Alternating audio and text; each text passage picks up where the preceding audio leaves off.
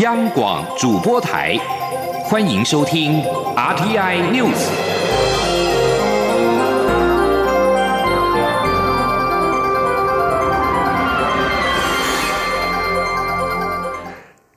各位好，欢迎收听这集央广主播台提供给您的 RTI News，我是陈子华。华航劳资双方在下午在交通部针对了劳资争议进行了协商，而机师工会理事长李新燕在晚间九点十五分的时候离开了交通部。他表示没有达到结果，由于疲劳航班改善上没有办法达成共识，而且时间也晚，因此决定暂时在议，明天罢工继续之后再开会。而事实上，在今天的进度是相当的缓慢。其实，工会代表陈伟浩就表示，劳资双方一开始就在雇佣关系身份确认的问题讨论了很久，一直到傍晚五点四十分左右才进入到攸关改善疲劳航班的第一条的条文。而桃园机师职业工会之所以会把改善疲劳航班列为诉求的重点，原因在于实务上的运作确实让机师感到疲累。而工会的成员也表示，机师的工时不能够只看飞行时间，其实出发前的准备时间也应该一并计算。长工时之后要处理降落，这对飞安并不是太好，而且长时间累积下来，难保身体不会出状况。据说这是捧玻璃碗的工作。记者肖兆平的报道。改善疲劳航班是机师工会五大诉求的第一项主张。之所以强调要改善疲劳航班问题，就是因为机师在实务经验上觉得华航还可以做得更好。具有机师资格的工会副理事长陈培培表示，劳工过劳本来就难以认定，但过劳条件就是会增加机师健康风险以及飞安疑虑。他表示，机师长期处在低氧、加压、辐射、时差等问题的工作环境，这对健康都有负面影响。况且，当长时工作后又要准备飞机降落，这样的条件组合对飞安并不是太好。陈培培认为，机师工时不能用一般工作八小时的计算方式等量齐观，因为机师的工时不能只看飞行时间，其实出发前的整备工时也必须一并。思考，而为了在降落时有更好的安全性，工会才会有八小时以上有三名机师，十二小时以上有四人派遣的主张。他说：“本来 L R 的门槛就是可以比它更好的，你不一定要踩的那个线。让我每一个人都每天熬这个十四个小时，飞十个小时，这样真的没有比较好。那既然，而且航空公司的安全本来就是最大的一个卖点，对不对？如果这样子是。”因为这个当然就有成本考量了哈，所以我们也不敢说哦，你就是五个小时就给我一个三个人什么，我们也不会。但是我们希望说是这应该是有改革、改善的空间。工会代表陈伟浩则认为，跟国内一般劳工相比，机师虽然有较高的待遇，但其实他们是捧着玻璃的饭碗，因为长期疲劳的工作环境，难保不会突然倒下。他说：“好比说一月底哦，我个人飞了两趟伦敦，我飞的是 Airbus 三五零。那如果说一个月飞两趟伦敦，其实没什么。可是呢，我在一个礼拜之内飞两班。”那我在那边的休息不够，等于说我七天一个礼拜之内的时间，我有四天在熬夜，好，那这个东西对我来讲，你可能一时哦可撑住了，可是你怎么知道你下个月不会倒下去？机师工会表示，姑且不论机师是否过劳，一个已经专注工作十几个小时的机师还要准备降落，这样的安全性，难道大家不会担心？中央广播电台记者肖兆平采访报道。而另外一方面，春节的连续假期即将在十号结束。桃园国际机场副总经理邓昭碧也在晚上的时候，在桃园机场第二航厦说明了中华航空公司的机师罢工事件。机场公司在开完了紧急应变会议，依据华航提供的资料，在明天仍有航班受到机师罢机事件影响取消航班。但毕照并且表示，华航在今天提供的最新的资料。桃园机场在明天共有九个班机取消，含出境五个班机以及入境四个班机，预估受到影响的旅客人数大约是一千四百三十五人。但招毕并且指出，在今天桃园机场的作业正常，机场公司仍是持续注意机师罢工事件的发展，尽全力妥善安排停机位，做好旅客的导引位置服务以及航下秩序维持事迹。将事件可能的冲击降到最低。他并且说，在明天有九个航班受到影响而取消，机场公司在下午也完成了新设两座票务柜台，可以提供航空公司大量迁转作业所需。而机场公司也呼吁出国的旅客跟接送机的民众要注意航空公司发布的最新的讯息，而详细班机异动情况跟相关的问答，请参考华航官网说明专区。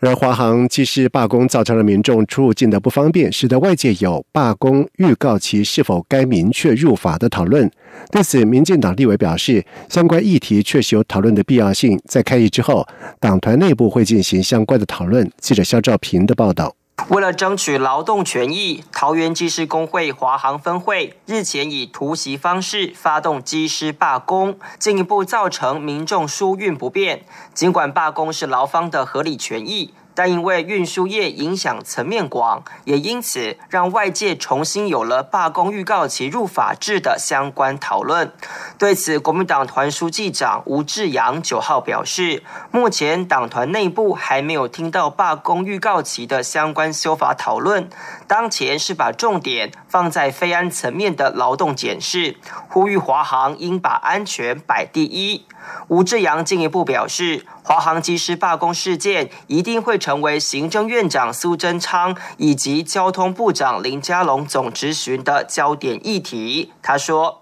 所以我猜这个会变成在总执询的时候一个比较热门的话题。而且林而且林佳龙跟苏贞昌都是第第一次会面对立法委员，所以所以我觉得这个看他这几天怎么怎么。”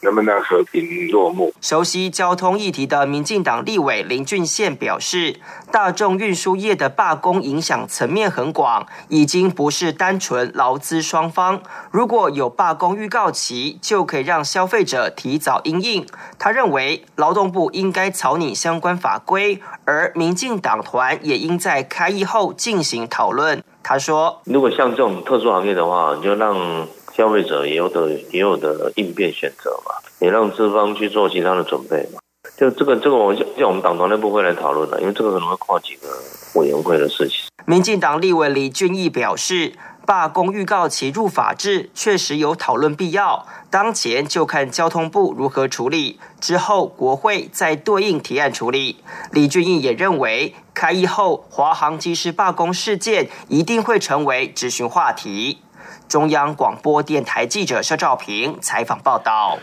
我驻美代表高寿泰在八号晚上在双向园宴请台湾人权工作者李明哲救援团队。李明哲的妻子李静瑜和救援团队成员特地向代表处为此行所提供的各方面的协助表示诚挚的谢意。为了促使中国当局早日放人，李明哲救援团队包括了台湾关怀中国人权联盟理事长杨宪宏，以及台湾长老教会总会总干事林方仲以及李静瑜，在日前再度赴美寻求国际奥援。在华府停留期间，李静瑜相关行程都由驻美代表处派人协助进行口译。而对此，李静瑜跟救援团队也深表感谢。驻美代表处新上任的政治组组长赵宜翔告诉救援团队，帮助李明哲跟李静瑜，就是帮助台湾人自己。他说，未来救援团队在华府如果有任何需要，代表处一定会全力的提供协助。而高素泰大使则是向救援团队表达了关怀跟慰问，并且相约在李明哲重获自由之后，将在双向园为李明哲举办感恩餐会，向伸出援手的众多美国国会议员、相关官员以及人权组织一一致意。而李明哲因为支持中国民主化，在二零一七年十一月二十八号被中国当局以颠覆国家政权罪判刑五年，且夺公政治权利两年，目前关押在中国湖南赤山监狱。中正纪念堂转型议题是备受各方的关注。行政院政委员林万义在今天表示，预计在三月前召开首场的跨机关会议，针对文化部在日前收集归纳的两大类意见进行讨论。林外义表示，文化部针对中正纪念堂转型议题，在台湾北部、中部跟南部。共举行了十二场次的公开讨论，收集两百多名专家学者的看法之后，已经将归纳完成的两大类的意见，在去年底交给了行政院。在方案当中的重要原则是没有拆除，只有转型选项。林万益表示，预计在三月前召开首场的跨机关会议，并且针对程序进行讨论，最后才会进入实质讨论。行政院促进转型正义委员会发言人叶红林在校表示，针对中正纪念堂转型议题，促转会年后将参加由林万益召开的跨机关会议，并且针对文化部对中正纪念堂转型议题所会整的两大类的意见进行讨论。他并且指出，会议与会人员以文化部、促转会等政府机关为主，不会有专家学者参加，也没有实地会刊的计划。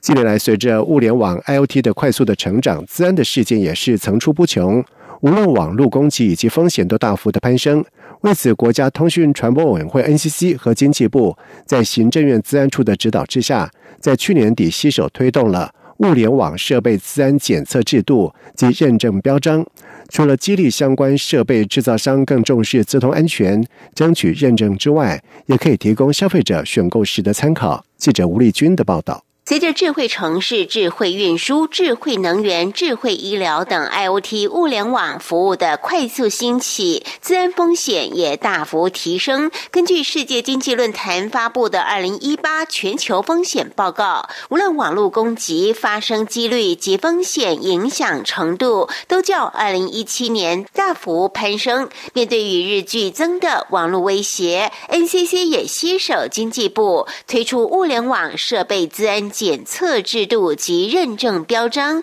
建议政府机关或消费者在选购网络摄影机、无线路由器或无线接取点等联网设备时，除了参考效能及价格外，还要注意设备上是否贴有资安标章。至于资安标章上的三颗星，则代表该设备通过的资安检测等级。NCC 基础设施事务处副处长徐国根说。我们在推动这个互联网治安标章上面呢，它会有三颗星。那如果得到三颗星，是表示这个产品的检测结果，它的治安防护等级已经达到高标。那一颗到两颗星的产品，就是一般使用者就可以来选用。那比较关注治安的，像政府机关或者关键基础设施，至少应该要选用二星的产品。那星星数越高，它的治安等级越。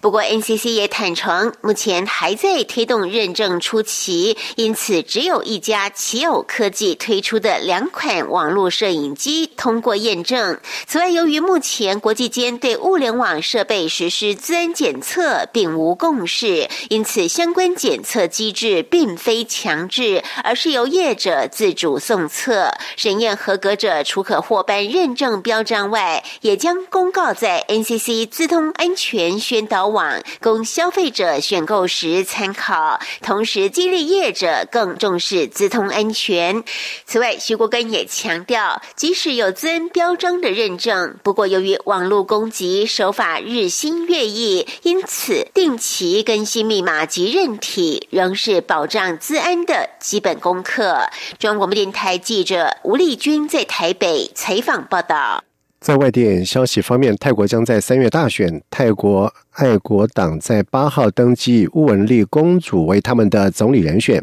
而泰王瓦吉拉隆功晚上的时候也发表声明，表示所有的王室成员都不该涉入政治，参与政治违背王室传统，而且不适当。乌文丽公主在今天并没有对此表示意见，只表示她感谢泰国人对她的爱跟支持，而亲。军政府政党则要求选委会讨论解散泰爱国党，而尽管泰国党已经表示会遵照泰王的命令，但是根据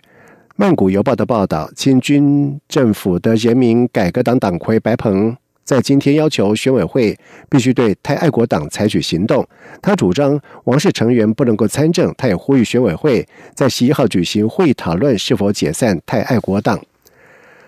美国国会要求川普政府必须在二月八号之前提交关于哈少吉命案的报告，而眼看期限将到，迹象显示白宫打算错过这个期限，预料将引发川普政府跟美国国会之间的新冲突。哈少吉是沙特阿拉伯的知名记者，居住在美国，担任《华盛顿邮报》的撰稿人。他在去年十月初在沙国驻伊斯坦堡领事馆遭到杀害，而美国情报单位认为沙国王储。萨尔曼亲王是下令杀害哈少吉。